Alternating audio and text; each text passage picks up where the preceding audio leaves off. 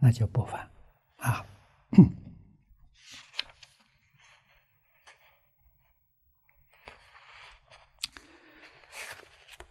下面一条，他说《弟子规》当中“勿见月”，以佛法来说，有没有更深的意思？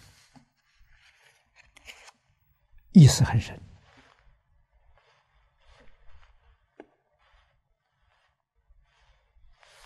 啊。那么，诸位听过我们在一起学习的贤首过世的还原观。啊，这一条是属于哪一哪一类的呢？四德里面的第二类，第二条，啊，四德第一个是随缘妙用，第二个是威仪有责，这属于这条，啊，就是说，在日常生活当中，点点滴滴要做好榜样，给一般众生看，啊，意思在此地。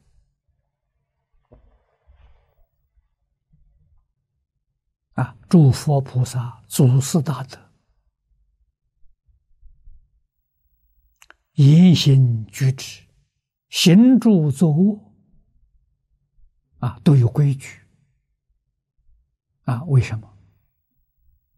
他不是为自己，他是为给众生做一好样子，啊，教化众生呐，身教啊。啊，我们自己这些细节细节都很随便，怎么能让众生守规矩？啊，如何能帮助他破迷开悟？啊，如何能帮助他离苦得乐？这个用意就很深了。啊，点点滴滴不犯规矩啊。不要认为这是小事 啊！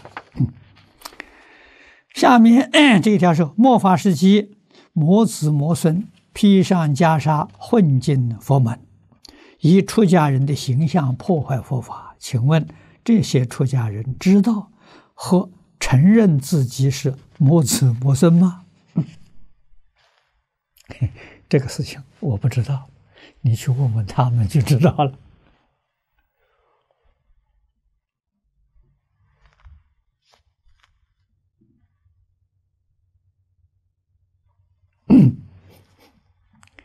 现在这个现象很多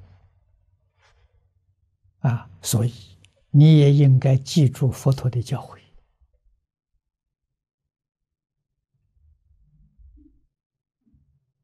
佛教传到今天，为什么会变质？啊，你要晓得，佛法是师道，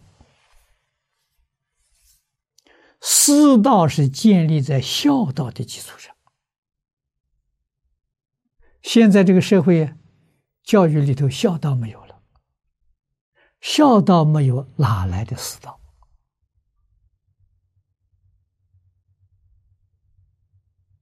啊，你从这个地方去细心观察，你就知道佛法为什么会衰，然后你就晓得佛法应该如何挽救。啊，挽救之道，从我做起。你不要依靠别人，依靠别人你会大失所望啊！啊，要依靠自己。啊，自己先回头，做好样子给人看。啊，你做出成绩来了，你就会影响人。啊，开头影响一两个。慢慢就越来越多，这个就对了啊！所以不可以责怪别人。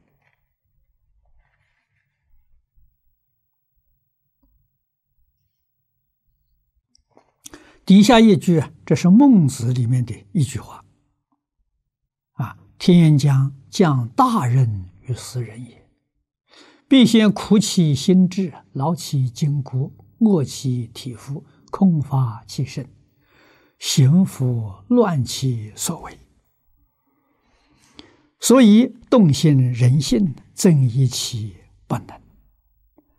当中的天是指谁？啊，是谁行拂乱其所为？以佛法因果道理，应如何解这一段文字？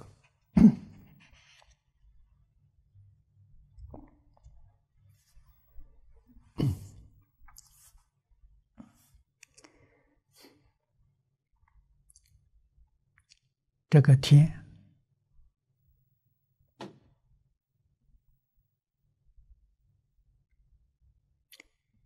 在佛法里面解释，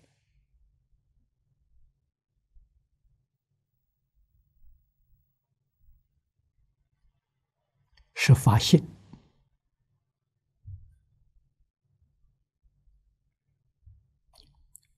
你真正觉悟了。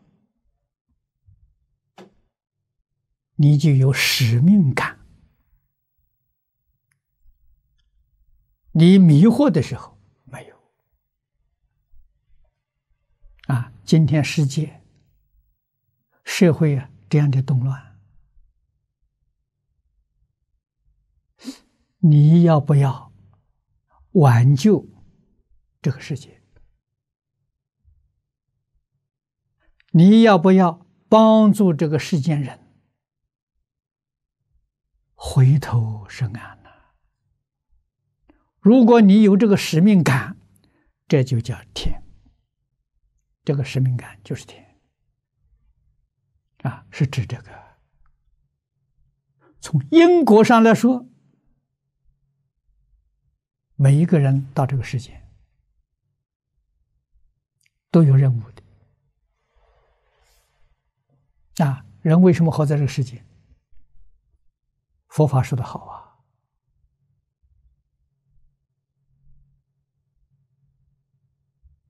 人生愁业呀，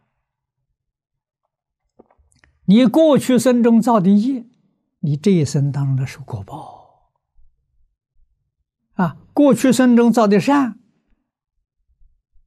你这一生得善果；过去生中造的恶，那你来受罪。业因果报，丝毫不爽啊！啊，那这是天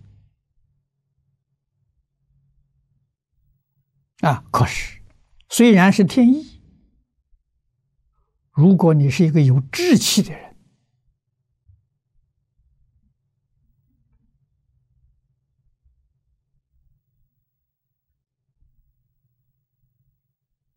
啊，能够。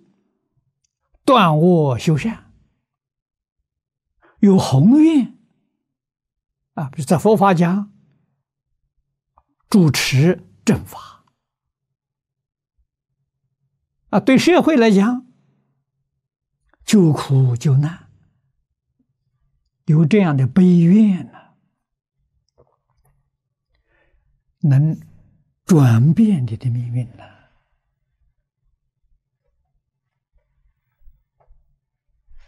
啊可是下面呢，这些都是要经得起考验啊！没有这些考验，没有这些折磨，你不会有成就啊！那我们要问了：那诸佛菩萨到来也要经过考验吗？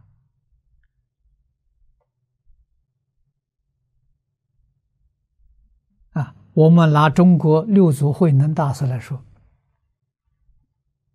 啊，你看他接受了衣钵之后，啊，寺庙的人不服，要把衣钵抢回来，甚至还想害死他，这大难呐！跑到猎人队，啊，给猎人做苦工啊。啊，猎人打猎，啊，他给猎人烧饭，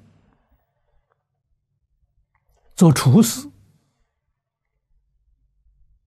时间不短了，做了十五年呐，啊，天天伺候这些猎人。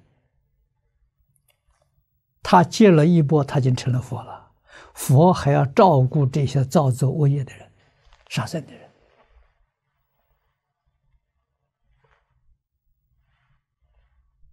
啊，自己素食，还要煮这些肉食去供养他们。一般人做不到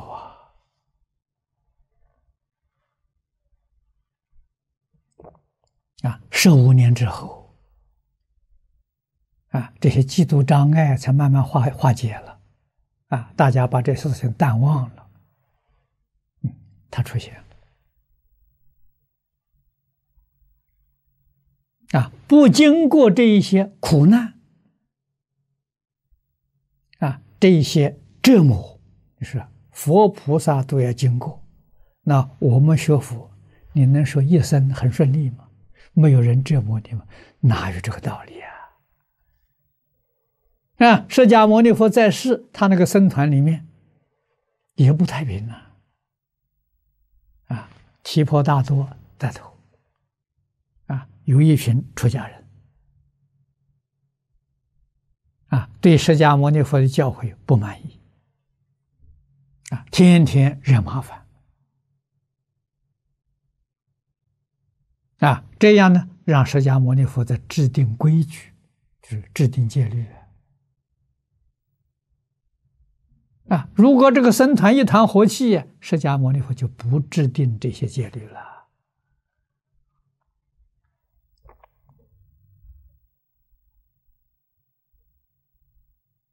啊，戒律制定，正法才能求助。啊，所以这些你看都是天意，啊，都给你安排好了。啊，经过这么多苦难折磨。哦大家对你弘法利生才有信心啊！一帆风顺的，对你没信心啊！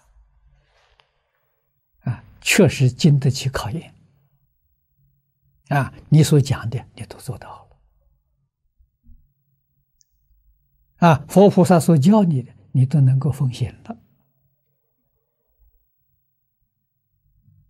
啊！也给大众带来了信心。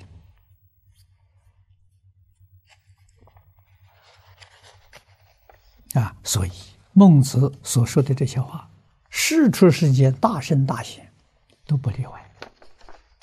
啊，这就是用最简单的一句话说：要经得起考验。